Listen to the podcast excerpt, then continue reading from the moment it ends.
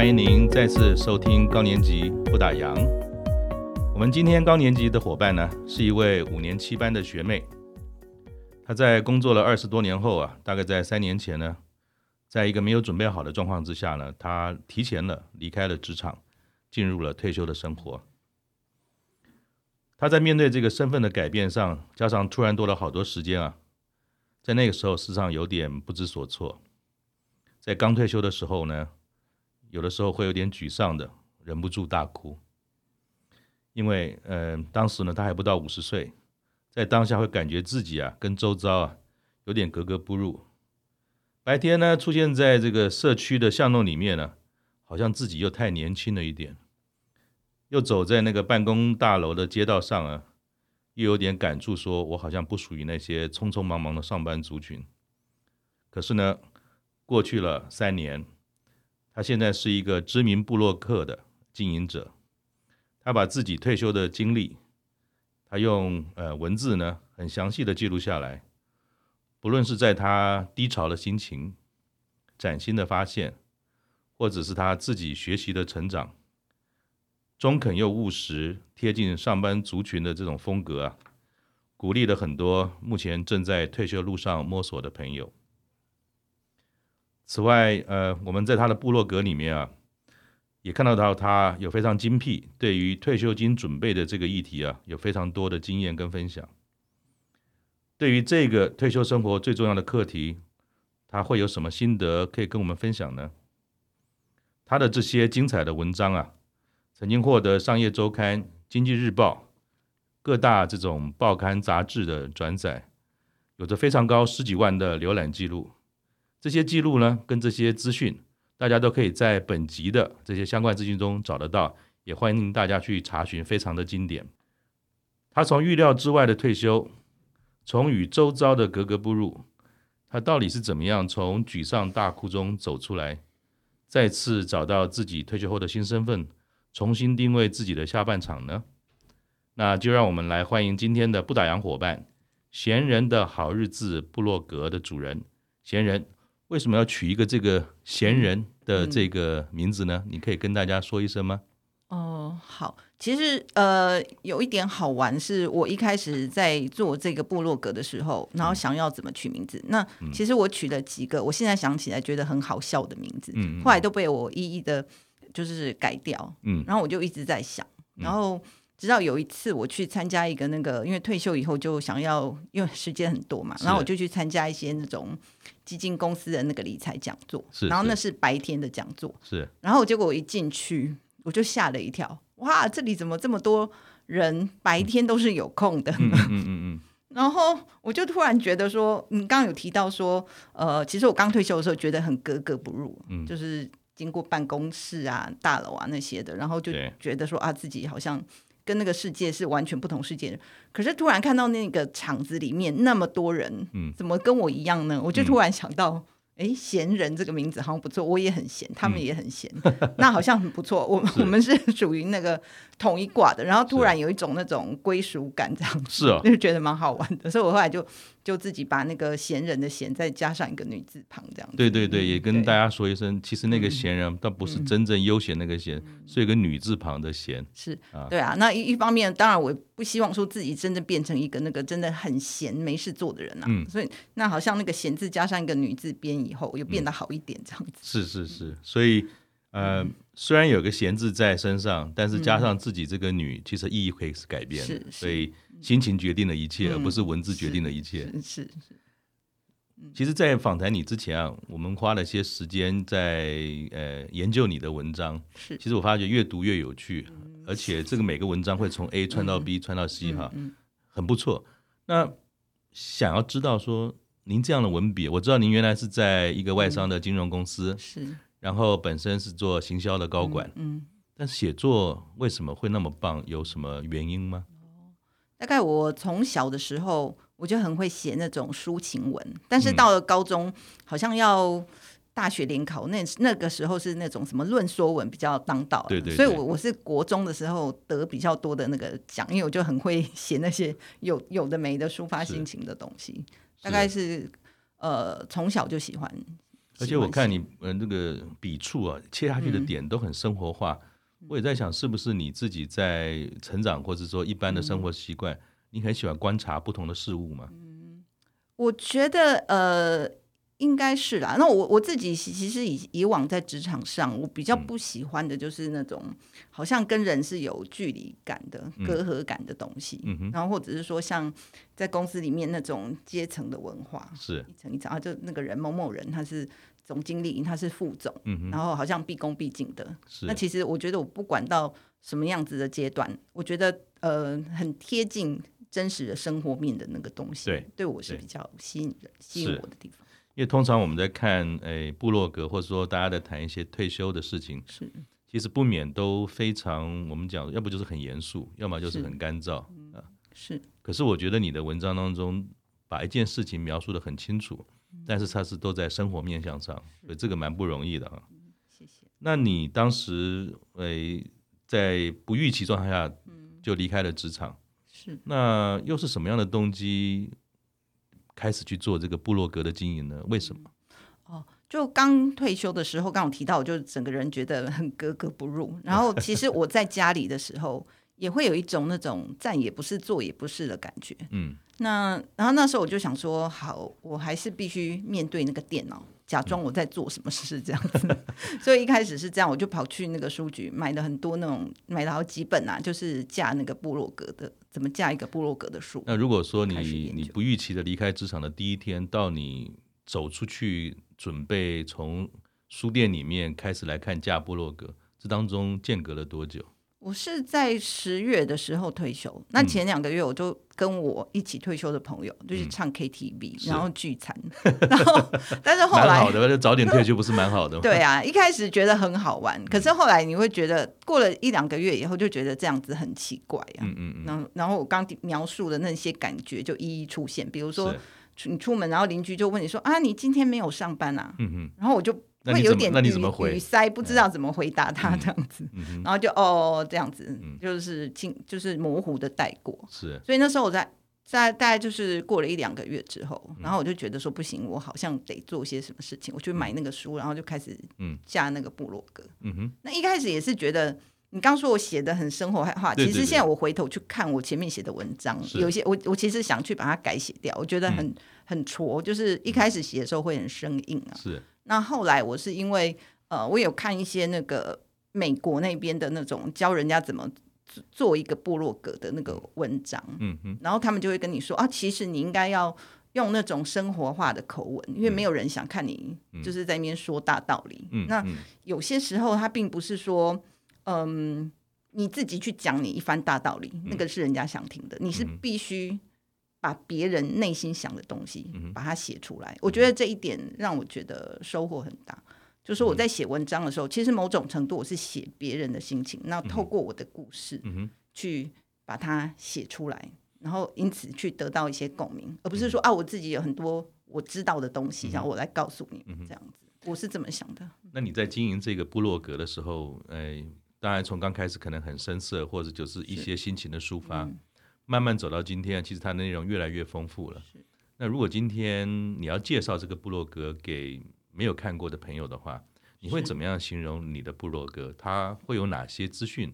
呃，作为一个读者的话，可以从里面看得到。嗯嗯嗯嗯，那个的话，我自己的。当时的定调就是说，我希望包含的那个几个方向啊，嗯、第一第第一个就是说，呃，你在退休前，应该做些什么准备？嗯、那我自己是比较突然的退休的状况，所以我对这一点的感受也很深。我想着，我倒过来的时候，嗯、我觉得我可以做什么准备？这样子。嗯、然后这是一个，然后另外一个就是说，呃，在整个退休以后的那个退息退退休金财务规划的方面，嗯、这个也是我自己在。深刻的体验，我退休以后突然的退休，然后我会有一点的这种，刚开始会有一点点的这种不安定感。对，其实应该是说还蛮深的，所以我花很多时间去研究它。所以我认为这也是一个很重要，即便你在退休之后，怎么管理好自己的财务，我觉得是一个很优先的考量。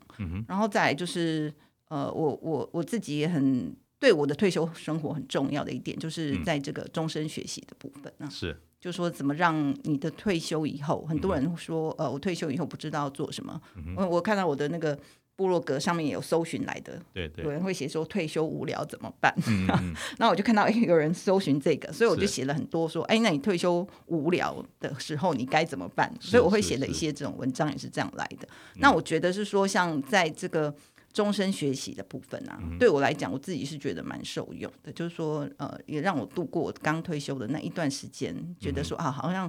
自己跟什么都格格不入的那个感觉，嗯、大概大概这三个主要面向，嗯、然后另外一个就是，当然很多部落格会写一些那种什么旅游啊、美食的这样，嗯、偶尔我也会写一下这样子。嗯，对，因为我看到小文小贤的这个文章哈，我觉得很有趣的是，你几乎在每一个不同的文章当中都有机会去串接到其他的文章。嗯嗯，嗯。大部分可能一篇文章就是一个单独的文章，所以我觉得您第一个用用心的经营你的部落格是一件事，第二个。嗯我自己的感觉是，你把各个面向，你刚才提到了，不管是准备啊、理财啊、生活啊，呃，或者防无聊啊，好像他把它串成是一个面，它倒不是一个单一个点的这个说明哈。我觉得相当有趣，所以大家如果有机会的话，其实真的是可以到部落格上面去看一看。呃，小贤的这个部落格真的很多的资讯。但是你在四十九岁的时候就退休了，它是一个怎么样的一个呃经历的过程？是在不预料当中的一个情形。是。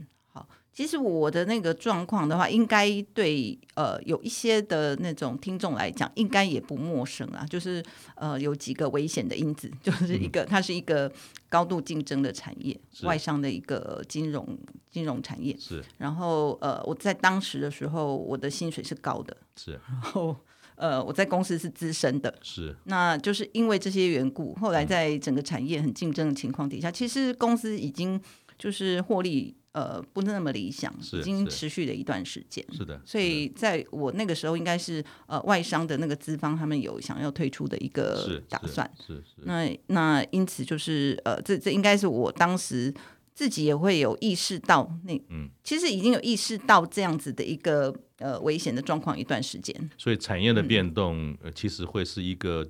每个人，当他今天变成一个资深的人员，不论他是不是高管，不论他在哪个行业，嗯，其实一旦您成为了一个资深的行业的成员，嗯、然后同样这个行业本身在市场上的竞争力有了一些变化，是其实大家就应该有一些感觉说，是不要等到真的那个呃那一天的到来，嗯、可能自己心中要有一些准备，要未雨绸缪嘛。是是。好，那退休之后，其实你也花一段时间。哎，除了这个格格不入，有的时候有点想哭之外，哈，其实我自己在比你呃晚了一点，我在五十二岁。其实我五十二岁退休之后，回到家里面呢，哎，虽然没有没有嚎啕大哭了哈，那有的时候真的不知道要干嘛的时候，是有点想哭了。哎，就是说，为什么今天以前的这种行事力都是满满的，为什么我现在醒过来或者往下看一两个礼拜？似乎都没有什么特别的事情在做，然后看到我太太呢，她一直有一些志工的事情在做，那我都非常的羡慕哈。那我也看到你有篇文章啊，提到这个呃退休症候群啊，是，那也但也谈到说你失去工作的时候的好多种不同的镜头哈。嗯，那你又提到一个很有趣的名词，是从日本的一个叫做夫源症，是你把它说成是七源症哈。是。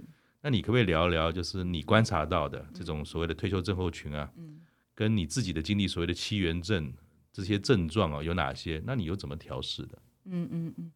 呃，像这个名词，所谓的这个什么呃夫源病啊，这个是从日本来的嘛？那他们主要是在讲说，好像那个退休以后，就 刚您刚描述啊，好像那个老公在家里，那本来那个老婆只要一天煮个那个早餐跟晚餐，然后现在连中餐都要服侍，然后那老公在家里就啊那个老婆倒水来这样子，嗯嗯然后只是坐在那边发号施令，所以那个老婆压力就特别大。对那当然我在家里我不可能去叫我老公，老公给我倒水来，我退休了、嗯、是不可能有这样子。状况，不过我自己还是有，我后来事后去回想啦，应该是说，我对我老公来讲，我的退休对他也是一个很大的转变，因为我以前工作很忙，那我我常常出差，有时候假日也不在，那我在试想在家里那个场景，他可能很多时候，因为男人下班以后是不是都很懒？有时候就躺在那边看电视，以前他就很多时间自由自在的，不会有人在他当他想要不想讲话的时候，不会有人想要找他讲话，嗯。可是。后来我退休之后，他好像可能他那个可以在家里有一个独处的时间就没有了。嗯哼，嗯哼，然后他每天回家的时候，我都我 always 都在那边等着他回来。那所以其实他也要适应，除了你自己在适应格格不入，对，我后来好像他也有点格格不入。对，我后来回想也可能是这样。那你又怎么调试呢？然后那你的家人甚至你的小孩，他们在面对一个呃很年轻就退休在家的妈妈或者妻子，嗯。嗯那你是怎么样走过来的？然后怎么调试的呢？嗯，对，所以我呃那时候当然就是呃有一次就是为了家里的一个事情吵吵架，因为退休以后，嗯、退休以前很忙，就是你没有什么时间，甚至去讨论一些家里的事情。对，对，对，但退休以后你就很多时间。对对。所以就一个小事情，结果就爆发了这样子。嗯、那有就有一次，有一有一天有一阵子，我大概就在家里就哭了两个礼拜，嗯、就是每天就是一直哭一直哭，然后我也不知道，反正。周围都没有人，我就是 后来就是真的放声大哭，那样子。后来过了两个礼拜之后，我就突然决定说不行，我一定要离开这边，这样子。那也不可能跑跑远嘛，但是那时候还还能出国啊，嗯、所以我那时候就自己一个人跑到那个东京去，就去走、哦 okay、走走一走，这样子去、嗯、去散去走离开这个环境，嗯、去个几天。嗯、然后后来回来之后，我觉得有就是也有比较平息一点啊，嗯、就是自己的心情。嗯、然后我就开始，因为我那时候已经开始在做那个部落格，对那。那我我就是更呃全心的去投入啊，然后那时候我还有去呃我还有我退休以前就有学日文，所以我就开始去考那个日文的检定，嗯、哼。然后还陆续的还有就是还有朋友如果他们要去考那个什么导游领队考试，嗯、那我就说哦好，那我也来考考看。嗯、后来就越读越觉得有兴趣，里面在讲一些我们台湾的这个历史啊、地理啊，然后就觉得哇，以前读书的时候好像是为了考试，我现在全都忘光光。然后就突然觉得很有意思，嗯、所以就开始也考了一些考试。那我觉得从投入这些，嗯、我觉得考试对我那个退休以后是一个很重要活动，嗯、就是特别是在退休的前两年，我觉得让我我觉得是深度的集中，然后有一个特定的目标，然后完成了它，也有一定的成就感，其实是一个蛮重要的支持。是是，是因为我在看您提的那篇文章的时候。我读完了之后，有一个有一个特别的呃这种感觉，我不晓得这样描述合不合理哈，好像突然的退休，不预期的退休，嗯、或者是说你就是退休了，也准备的好好的，或多或少应该每个人都有点退休症候群。我我的那个感觉，我自己的感觉，我是这样形容的，嗯、我觉得有点像自由落体，就是没就是没有突然间没有、嗯、没有那个地心吸引力了，哦、然后你就好像一路的往下。那也不知道那个谷底在哪里，对。然后你会觉得好像很多事情匆匆从你身边过，别人的感觉也是从旁边过，但是你一直在往下，你也不知道会停在哪里。嗯嗯。然后到了一个程度之后，突然之间就像到了月球上，嗯，没有那个重力的时候，你会有点漂浮感，就是嗯，想要踩地，可是踩不到，可是呢就在那边飘过来飘过去，所以我觉得你刚才提到说，你前两年好像对于考证照这件事情是一个。重要的事事情，呃，我觉得应该是一个重点，在所谓呃有一个目标，然后你花了时间，嗯、那时间就过去了嘛，然后还有个成就，因为证照到手就代表你完成了一件事情，嗯、是不是也蛮有这种鼓舞性？然后对于我们谈的那些退休症候群的失去地心引力的感觉，嗯嗯嗯、是不是有些帮助？是。我我自己可能对于呃一些那种外在的肯定，可能对我并。并也不一定那么重要。比如我的朋友，有的人他会说：“啊，考过这个考试，好高兴啊！”嗯、然后其实我没有什么太多感觉，可是我反倒是会觉得说，从那个过程里面，比如说我学日文，嗯，然后学完以后，我现在会去看一些像日本，他们有很多那种，比如说那种老人问题啊，嗯、高龄化社会啊，或有时候他们会有那种什么，就是社会问题，像那种什么简居族啊，为什么年轻人都待在家里不出门？然后我我我就会，因为我学会的日文，我可以去看那些东西，那我就觉得很有趣。嗯、然后或者说像那个导游领队，我虽然我现在也是一个很不成才的这样子，嗯、也没有办法去职业啊。因为我那时候就发现说我，我我拿到那个证照，那时候那个疫情还没有开始。嗯。可是我发现我那个年纪，那个年纪你想要去入行去做那件事情，也并不那么容易。嗯、就某些程度，你还是要放下你的那个以前的你的那些自尊嘛。嗯、你你还是要跟人去。竞争啊，比如那时候我刚上完课，我同期的朋友，他们有同学啊，他们就很积极的，呃，就赶快啊，一有机会来，他们要赶快去面试。嗯、可是我发现我自己那时候好像就是哎，好像也可以，也可以不用这样子，就是决心没有那么大，想要下去做，好像又不知道是不是自己也扯不下那个脸，就好像说我现在要再去重新竞争一个工作，或者是说一方面，也许我。因为后来我就开始做那个理财，可能我自己也去比较，就说，哦，那与其这样子，我好像用理财也可以。所以，所以每个人其实都不要 呃限制在自己去尝试新的东西，但是如果要专注在一件事情，可以持续做，那还是要回到自己喜欢跟擅长的。是啊，是啊，因为我反而觉得说，那个做那些尝试，并不是在于说，好像帮我带来什么肯定，或者是金钱上实际的帮助。可是我觉得那个过程得到的是。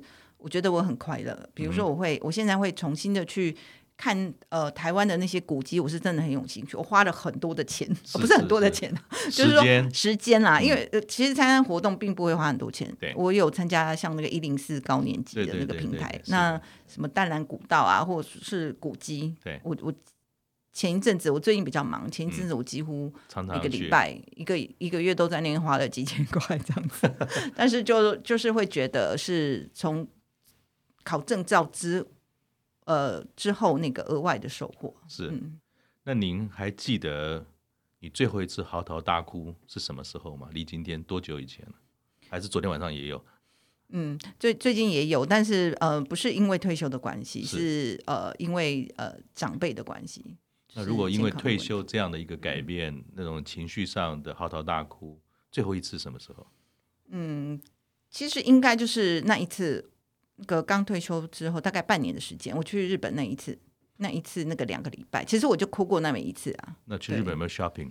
呃，其实我去了以后，我发 现疗伤，我发现我是没有那个心情的呀，是就是在那种情况，但是换换一个场景这样子，啊、嗯，对。那你自己从这种格格不入跟心情上的低落哈，我知道你也花了一点时间慢慢的走来，而且我知道您都是有序的在做这些事。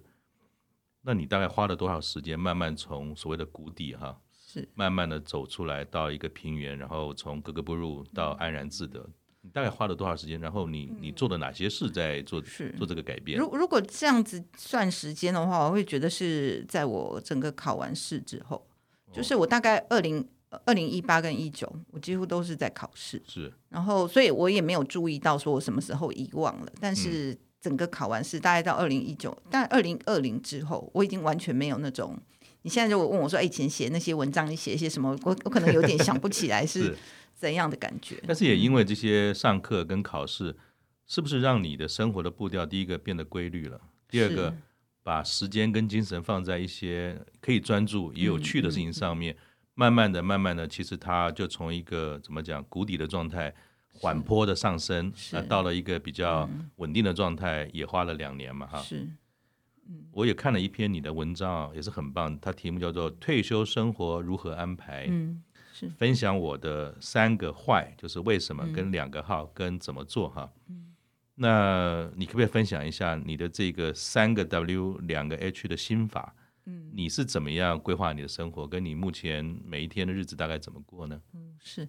那时候我我写的我自己感受比较深的，就是为什么退休生活还是要规划。嗯、第一个原因啊，就是说，呃，那时候我看了一个那个英国的那个调查，他就是说，呃，大部分的人在退休平均来说啊，退退休之后一年就会开始无聊。嗯、那呃，我 我是两个月就开始两个月，我大概是也也许也差不多吧，就是去 KTV 啊，然后然后会觉得说啊。我才五十，我现在就开始过那个六十岁的人的生活嘛。然后，对啊，我看了那个之后，然后我就觉得，呃，好像不能够再这样子过。那我开始的时候也有那个，我老公去上班以后就回去继续在那边睡觉，嗯、然后就可能不知不觉的睡着，起来的时候已经中午了。然后我的每天就是，哎、嗯，时间怎么变很短了？就是大部分时间都是在那种悠悠游，然后发呆中度过。嗯、对对。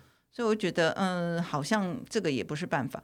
然后另外一个很重要的原因啊，我后来发现说，其实很多我观察到我自己或退休的一些朋友，其实他们有一些些的那种抱怨啊，或者说，嗯，对于自己觉得有那种不公平的感觉，好像啊，家里有什么事的时候，就说啊，你你啊，你退休了。嗯。那比如说，有有时候可能，也许是例如啦，最常发发生的是那个长辈的照顾问题。嗯。我我曾经有一个朋友，他就退休完以后，她老公说啊，你退休了，太好了，我们一起。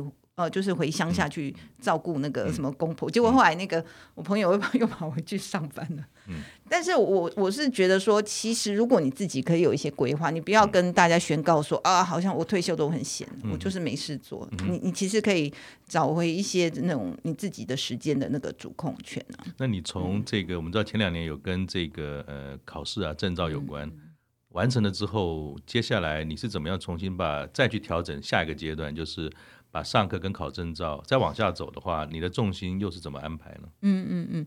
呃，以目前来讲的话，我其实并没有太大的改变啦。嗯、就是说，比如说，呃，其实例如说，像我日文，嗯、我我还虽然我考过了那那些检定，嗯、我觉得还没有到达我自己觉得很理想的程度。然后，例如像像呃，刚提到那个什么导游领队那个考试啊，嗯、你说在了解台湾的那些历史，嗯、那个也也不是说好像我花个一一两年时间就能够完成。我觉得还有很多台湾的故事可以去学习。那那另外一个对我来讲，目前很大的一个重心，当然还是在我的那个部落格嗯的经营上面。也看得出来你很用心，而且你花了很多时间在上面。刚才你提到说，在那个三个 why 跟两个 how 当中哈，其中有一个 why 我觉得很有趣。你说退休族是值得被尊重的身份，对，为什么呢？嗯呃，就是我刚才提到就是说，嗯，就是人要被尊重，你首先要得。尊重你自己嘛？自重。那其实很多人会觉得说，好像他退休以后，好像他的时间是可以被任意的使用，无限量的供应的。就像你刚才讲，很闲啊。你退休啊，你所以你可以做这个，你就可以做这啊，对啊。可是那是因为你就闲在那里嘛。嗯。可是如果说你自己就是安排好你的生活，你有很重要的事要做，你可以跟家人说你现在做什么，你想做什么。哦，那我理解。也就是说，其实就像您的部落格，把女字拿掉那个闲哈。对。好像退休就等于是“闲”这个字，是其实有某些程度上是有点误导。是我们虽然并不在职场上像过去那么多时间放在上面，嗯、但是并并不代表我们退休下来的时间它是多余的，嗯、是不值钱的，是，是可以任任意被使唤跟使用的。所以规划自己的日子，除了防无聊之外，好像您讲到一个很重要的重点，就是我们要做一个被人家值得尊重的退休的人员，因为。我们的时间并不是不重要的，不宝贵，是不是所有人都没有空的时候就把东西交给我的这个尊重？嗯、所以我这样理解，所以其实尊重这件事情是靠自己来的，而且是把生活规划好，也会得到这个效益。说，是嗯，他是过一个蛮充实的这个退休生活哈。然后我看到您这个文章当中用了一个方法，用 Excel，我觉得那个实在是超神奇的或许嗯不用那么复杂，说真的要把每一格都定好。嗯对，可是你在思考做这个生活时间规划的时候，有没有些基本的准则？虽然我们听众不一定每个人都会用 Excel，怎么安排这件事情？有没有什么小 tips 可以可以给大家分享的吗？嗯嗯嗯。那你说用那个 Excel，当然一一方面是我自己。工作以来的那个职业病吧，我以前就很习惯 这么用。可是当然我，我我觉得也是一段时间，因为当时退休的时候时间很多啊，所以你去弄那些 Excel，让让自己看起来好像很，很忙碌的感觉，那也是一个附带的效效益啦。但到后来，我现在已经演变，也不用那个，我现在用手机里面的一些 APP，也是可以去做一些你的每天的事情的管理。可是我就会，例如说像，比如说呃，布洛格对我来讲很重要，那我就会把哦我。呃，今年部落格的部分，我想要做到哪些东西？例如说，写文章啊，我想写哪些主题？然后或者是说，嗯、呃，可能它不是只有写文章，还有网站的经营。你写了以后，你怎么让人家可以找得到你？嗯，那个在 Google 上面也有一些，呃，也有一些学问啊。然后那个部分我也可以去在自己再做一些进修。那我会把它条列下来，嗯、然后我就大概是每天把它记在我的那个 App 上面，App 上面，嗯。嗯所以，其实大家只要有这个习惯，把你想做的事情写下来，然后依一个时间序做一些分配，嗯，其实这样也可以提醒自己，好像要固定的去做，不含像您这个学日文也好，是或学部落格也好，这些把它规律化、记录化，其实就可以达到那个效果嘛。是是，OK，嗯，刚才你有提到说，其实一一退休之后，有一天你跑到东京去了哈。那这是接下来我想跟你聊聊，倒不是去东京玩，因为我还是很喜欢你的文章。我念一小段这个小故事。小贤他说：“受伤之余啊，虽然终日以泪洗面，但是财务独立的女人就有这个好处。哭了两周之后呢，自己买了一张机票，一个人跑去了东京。我看到的这里面叫做财务独立这件事情，所以有时候要任性，是好像有个先决条件，嗯，要有一点小小的经济跟财务上的支持哈。嗯，所以我想您也花了很多时间在退休，不论是退休前跟退休后，你研究了这些所谓理财的方式哈。是，那你有没有什么建议给大家说，其实你在看退休金够不够这件事啊？是有没有什么样的一个理性的评估啊，可以分享的？嗯嗯嗯，对，我在退休之后，嗯。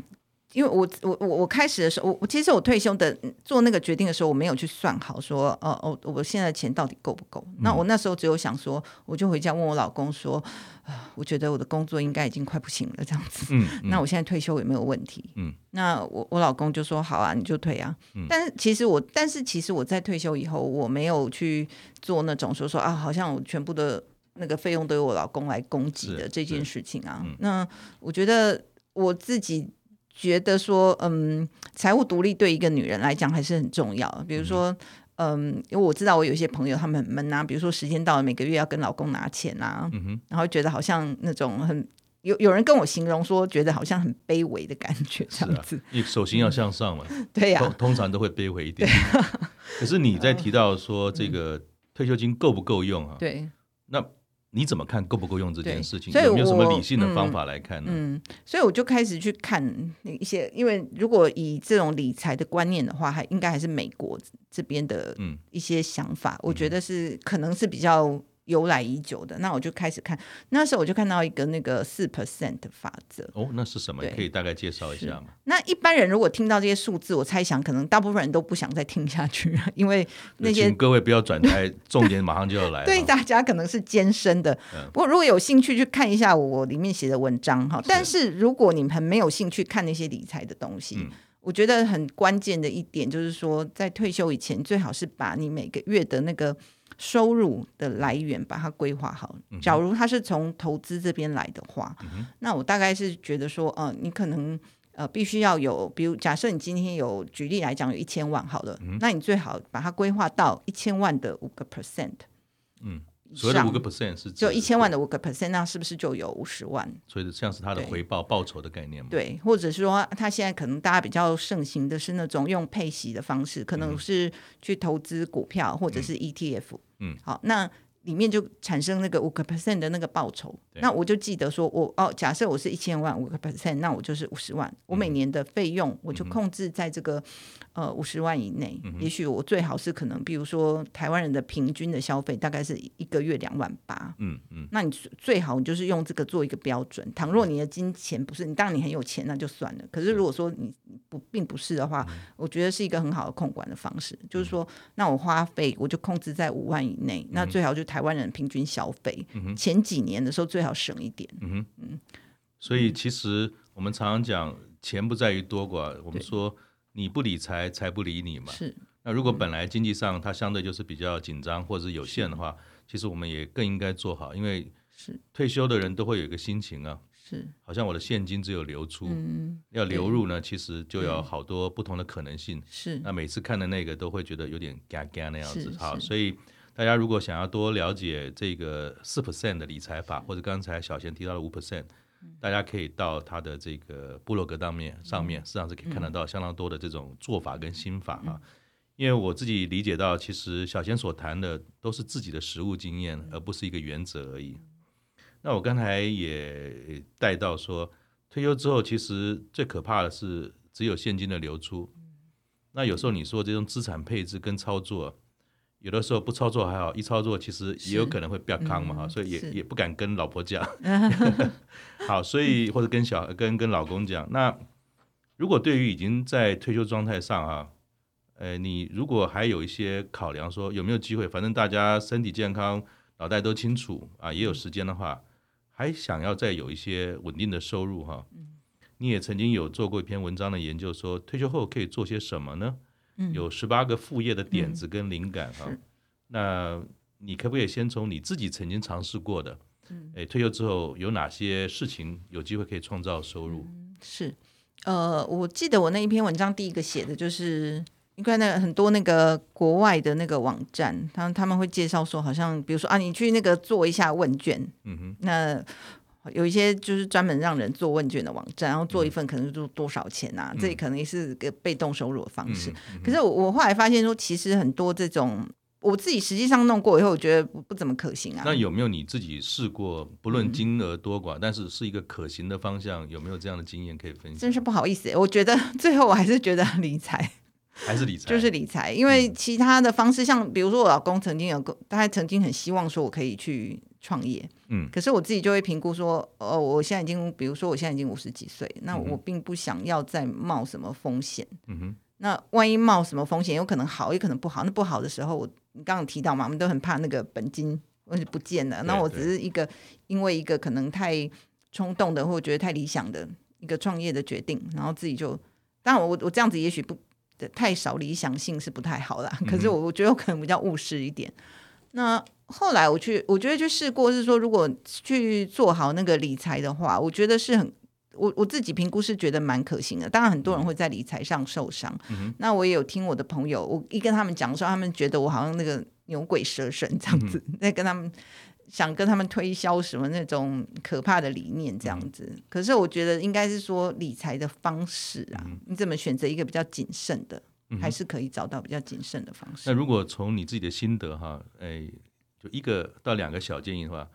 理财每个人其实都希望做，可是每个人都很很多这种财务工具，有时候不太清楚，有时候会呃亏损嘛，是是或者说有一种被骗的感觉等等。是是是，那有没有什么你在你的角度来看，理财的话有没有哪几件事不要做的？嗯，我们从不要做的角度来看，而不是要做什么，你有没有什么提醒吗？不要做的事的话，我就是觉得说。